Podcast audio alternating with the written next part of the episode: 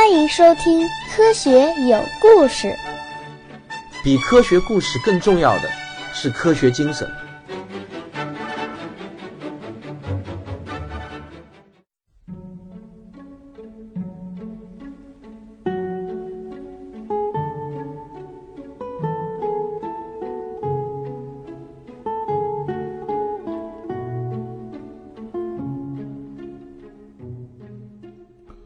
大家好，今天继续念《时间的形状：相对论史话》的第四章，爱因斯坦和狭义相对论。一九零零年，二十世纪的第一场雪似乎来得比以往时候更晚一些。这不是一个平静的年份。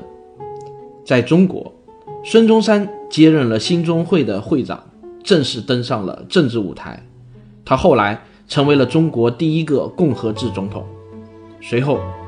义和团运动达到了高潮，八国联军攻入北京，慈禧太后和光绪皇帝仓皇逃出北京城，而沉睡了近千年的敦煌莫高窟也在这一年被首次打开，中华文明史被重新发现。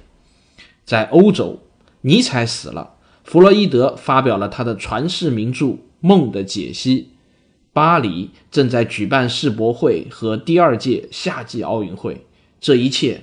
都带着创世纪的味道。四月二十七日，此时的伦敦天气还有点阴冷，在阿尔伯马街上的英国皇家研究所门前，人来人往。一位绅士彬彬有礼地扶着贵夫人上了马车，赶去听普契尼的歌剧《波西米亚人》。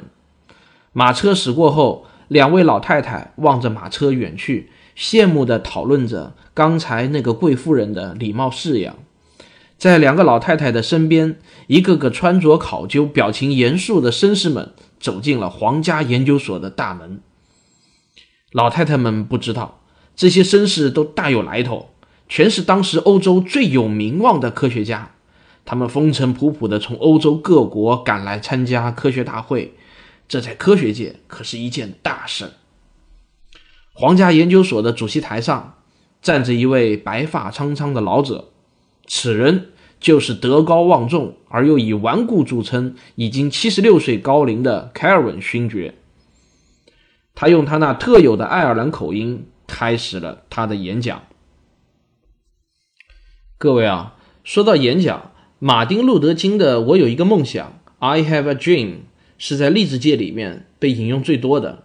那么在物理学界呢，凯尔文的这段演讲是被引用最多的。所有关于物理学史的书基本上都会引用。凯尔文他是这么演讲的：在我眼里，我们已经取得的关于运动和力的理论是无比优美而又简洁明晰的。这些理论断言，光和热都不过是运动的某种表现方式。但是我们却看到。在经典物理学这片蓝天上，有两朵小乌云，让我们感到有些不安。自从费尼尔先生和托马斯·杨博士创立了光的波动学说以来，我们一直都在苦苦寻觅一个问题的答案，那就是我们的地球是如何在以太中航行的？以太这种被我们称之为弹性固体的、看不见摸不着的物质，它存在的证据又在哪里呢？这就是我要说的第一朵乌云。毫无疑问，凯尔文嘴里说的这第一朵乌云，就是指的迈克尔逊和莫雷实验，不但没有能证明以太的存在，反而貌似恰恰证明了以太的不存在。估计大家会好奇，这凯尔文所说的第二朵乌云又是什么呢？其实他所说的是黑体辐射实验的实验结果和理论不一致带来的困惑。这第二朵乌云牵出的又是一个长长的、激动人心的故事，但这个故事不是本书的重点。如果你对这个故事感兴趣的话呢，我建议你去关注一下《科学史评话》这个节目，里面有一个专辑叫《量子传奇》，现在正在连载中。凯尔文嘴里的第一朵乌云已经在我们耳旁隐隐的传来了雷声，很快就要遮云蔽日，掀起狂风大浪了。此时的物理学界，那正是山雨欲来风满楼。时间终于走到了一九零五年，这一年后来被人们称为物理学上的奇迹年。一百年后的二零零五年被定为国际物理年，全球举行了各种各样盛大的纪念活动，就是为了纪念一九零五年这个特殊的年份。或许人类文明史上再也不会出现这样的奇迹年了。这一年之所以被称之为奇迹年，是因为我们这本书的一号男主角在这一年中连续发表了五篇论文。每篇论文都像一颗耀眼的超新星，照亮了宇宙，改变了物理学的纪元。下面让我荣幸地介绍我们的一号男主角阿尔伯特·爱因斯坦先生登场。虽然我知道，在各位的心目中，爱因斯坦的形象早已经固化，乱蓬蓬的头发，满是皱纹的脸，经常叼着的是一个大烟斗。他有着鹰一样深邃的眼神，在很多人的心目中，这个老头代表的就是科学。但是爱因斯坦成为本书一号男主角的时候，可是一个只有二十六岁的英俊小伙子，完全不是你头脑中的那个形象。瞧瞧，这就是青年爱因斯坦！在我的书上有一张青年爱因斯坦的照片，实际上准确的说呢，是一张少年爱因斯坦的照片。我搜遍了网络，也没有搜到大概是二十六岁的这个爱因斯坦的照片，只找到了一张十五六岁的这个爱因斯坦的照片，我把它放在书上。但是不管怎么样呢，从这张少年爱因斯坦的照片，让你去想象青年爱因斯坦的形象，总比用那张呃大家都熟知的那张老头脸去想象青年爱因斯坦的形象要好得多了。那么接下来就是爱因斯坦应聘本书一号男主角时投递的简历：姓名阿尔伯特·爱因斯坦，性别男，国籍瑞士，年龄二十六，婚姻已婚，职业。专利局三级技术员，单位瑞士伯尔尼专利局，学历苏黎世联邦工业大学物理专业本科毕业，爱好拉小提琴和思维实验，成就没有（括号没结婚就把女朋友的肚子搞大，不知道这个算不算）。如果这份简历被一个平庸的导演看到，不用想，肯定直接就被扔进垃圾桶了。桌上堆积如山的简历，最次也是个博士的教授，博导那更是多如牛毛，怎么可能轮得上这个不知道从哪里冒出来的专利局的一个小小的三级技术员呢？但是我却不一样，一看到这份简历，我立马就从直觉上对他产生了好奇，所以呢，我就决定前往瑞士伯尔尼一探究竟。作为未来人的好处就是我可以看到爱因斯坦，但是他却看不到我。我不会跟过去的世界产生任何交流，也无法影响过去的世界。我只是一个全能的观察者。这里面也有一个科学原理：假设此时你突然出现在距离地球一百光年外的地方，你拿起天文望远镜朝地球看，你看到的就是一百年前的地球。只要精度足够，你就能看清地球上一百年前发生的每一件事情的每一个细节。爱因斯坦作为一个三级专利员。他的工作主要是审查提交过来的各种发明专利是否具备原创性，是否符合专利申请的标准。最近一段时间，爱因斯坦发现关于远距离对时方面的发明专利申请特别多，这是因为火车正在得到快速的发展。这个钢铁机器居然比马车跑得还快，并且不知疲倦。只要给它不停地吃煤，它就能不停地跑；而你要是给马不停地吃草，只能把它撑死。因为火车跑得实在是太快了，所以呢，就催生了一个新的需求，就是要求能远距远距离的对时。欧洲的各个城市之间还没有统一的时间标准，各个城市都拥有自己的地方时间。过去只有马车的时候，从一个城市到另外一个城市，只需要把自己的钟表根据当地的时间调整一下即可，从来也没有人觉得会遇到什么麻烦。但是火车出现后，情况可就变了。火车跑得那么快，如果两个城市之间的钟表时间不调到一致的话，那么在同一个铁轨上跑的多辆火车就很有可能会撞在一起。因此，对时绝对不是一件小事儿。当时利用电磁波来通讯的无线电技术已经逐步趋向成熟。我们前文已经说过，电磁波的传播速度是光速。所以，利用无线电来实现远距离的对时，就是一个很靠谱的想法。很多这方面的发明专利开始涌向伯尔尼专利局。爱因斯坦因为是物理专业毕业的，所以这类发明往往都会交给他来审查。小爱呢很敬业，也很细致。为了提高自己的业务水平，小爱也跟着要思考电磁波、光速、时间这方面的问题。但是最近小爱有点烦，他申请二级专利员的申请书被驳回了，理由是专业能力还不够。这也促使小爱必须多努力思考，提升业务水平。每当专利局的工作结束后，小爱总是不急于回家，而是坐在办公室里，用自己用完的草稿纸卷起一根纸烟，点燃。深吸一口，往椅子上一靠，开始他的思考。光为什么传播的那么快？因为它是一种电磁波。电磁波是怎么传播的呢？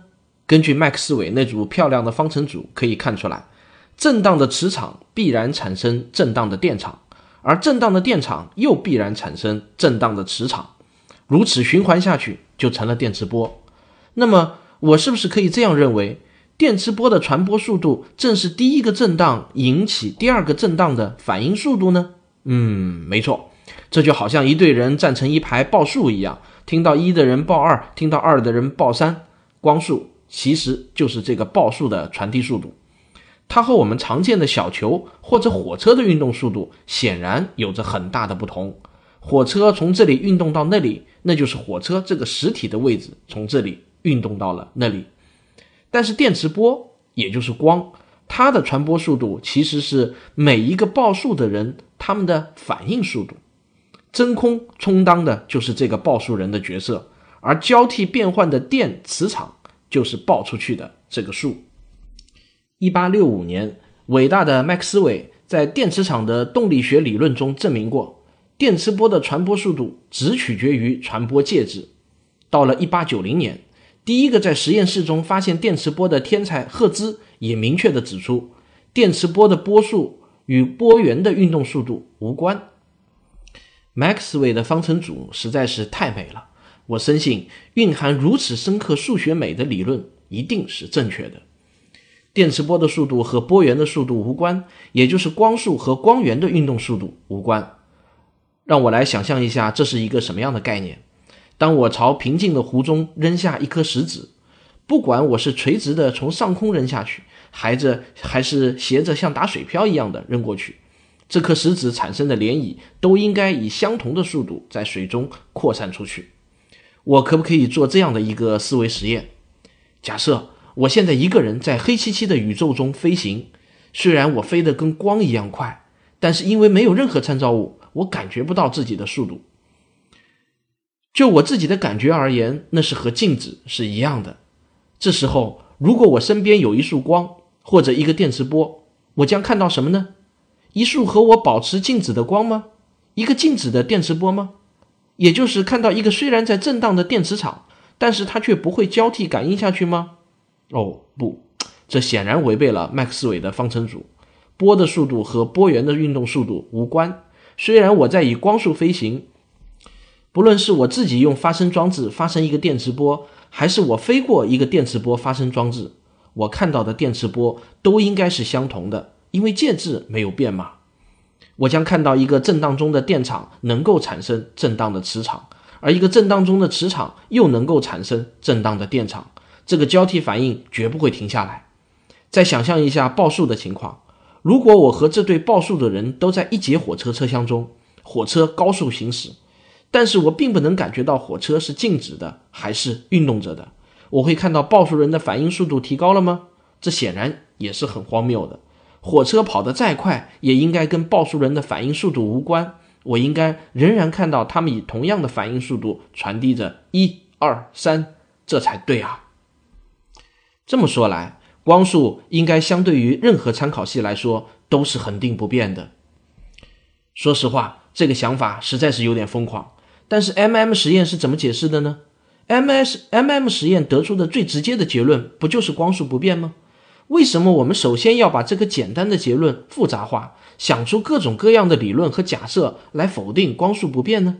为什么我们不先承认这个实验结果是正确的，然后再去考虑怎么解释这个结果呢？要解释 M M 实验为什么测量不到以太的存在，无非就是下面两种思路。第一种思路。假设一，以太是存在的。假设二，因为某种原因无法检测出以太。结果我们没有在 M·M 实验中检测到以太。第二种思路，假设一，以太是不存在的，结果我们没有在 M·M 实验中检测到以太。根据奥卡姆剃刀原理，第二种思路更有可能接近真相，因为它需要的假设更少嘛。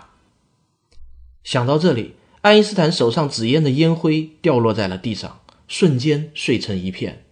爱因斯坦从沉思中回过神来，对刚才的思考他感到满意。他想这个问题已经不止一天两天了。他拿起笔，在草稿纸上写下了一句话：“光速与光源的运动无关。”对于任何参考系来说，光在真空中的传播速度恒定为 c。写完，他马上匆匆收拾东西回家。再不回去，老婆又该冲他发火了。最近这段时间，小爱被这些想法搞得有点兴奋，上班也不太有心思，脑子里面都是些关于光速的想法。小爱的思考如汹涌的潮水般向笔者的思维中涌过来，让笔者应接不暇。在所有的这些思考中，关于伽利略相对性原理的思考尤为精彩，而且是从另外一个思考角度出发，同样得出了光速必须不变的结论。让我们来一起听听小爱的思考是怎样的。伽利略的相对性原理说的是，在任何惯性系中，力学规律保持不变。这一原理简洁而深刻，看起来是如此的优美。但我想问的是，为什么上帝只偏爱力学规律呢？电磁学规律就会变吗？热力学规律就会变吗？这说不通啊！上帝一定是一个喜欢简单的老头子，他不想把问题复杂化。我的想法是，在任何惯性系中，所有的物理规律都不变，对，就应该是不变的。如果在不同的惯性系中，普遍的物理规律是不同的，那么我们会看到什么呢？天文学家早就测算出来，我们居住的地球是以每秒钟三十千米的高速绕着太阳公转。对我们地球上的每一个人而言，我们都坐在地球这个大火车中。那么，物理规律在不同的空间取向上就应该不同才对，因为地球的运动方向每时每刻都在发生着变化。换句话说，空间会有各项异性。我们做任何物理实验都不能忽略这个空间的各项异性。但是，实际情况又是怎样呢？我们从来没有想过做一个赫兹的电池实验要考虑实验室的朝向吧？如果有人告诉我们实验室的朝向将决定电池实验的结果，你自己也一定会觉得很荒谬吧？对我们的这个地球空间来说，哪怕是最小心的观察，也没有发现任何物理规律的不等效性，也就是没有发现任何空间各项异性的证据。就我看来，M·M 实验的实质就是对空间是否各项异性的检测。这是迄今为止对空间各项是否异性的检测精度最高的实验了。但即便是如此高精度的实验，也没有发现任何空间各项异性的证据，反而恰恰说明了伽利略的相对性原理应该被修正为：在任何惯性系中，所有物理规律保持不变。伽利略曾经写过一个生动的故事，说如果我们被关在一艘大船的船舱中，你带上一些小飞虫。在舱内放上一只大水碗，里面养上几条鱼，再挂起一个水瓶，让水一滴一滴的滴到下面的水罐中。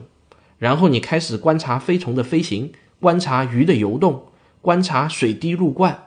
但是不论你多细心的观察，你也不可能通过这些观察来判断船是静止的还是处于匀速直线运动中。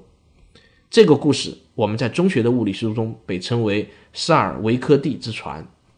同样，你所有试图用力学实验的方法来判断船的状态的行为也都是徒劳的。不管你做什么样的力学实验，都不可能判断出船的状态。我的想法是，不仅是做力学实验不行，你在上面做任何物理实验，不论是光学、电学还是热学实验，你都无法判断出船到底是静止的，还是正在做着匀速直线运动。上帝不偏爱任何物理规律。在惯性系里面，众生平等，这就是我爱因斯坦的相对性原理。它比伽利略的相对性原理更简洁、更深刻、更优美。我很难想象它会是错的。根据这个原理，真空中的光速必定是恒定不变的。如若不然，我就可以通过做光速测量的实验来判断萨尔维科蒂之船到底是静止的还是在运动中的了。小爱想到这里，立即拿出昨天那张稿纸，在昨天写的那句话的下面又加上了一句话：在任何惯性系中，所有物理规律保持不变。写完，他马上匆匆收拾东西回家了。再不回去，老婆又该冲他发火了。好了，我们今天就说到这里。科学有故事，下周接着为您讲。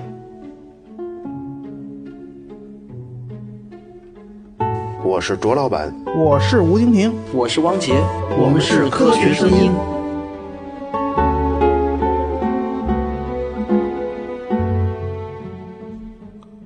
本期节目的视频版本可以在微信小程序“科学声音”中观看。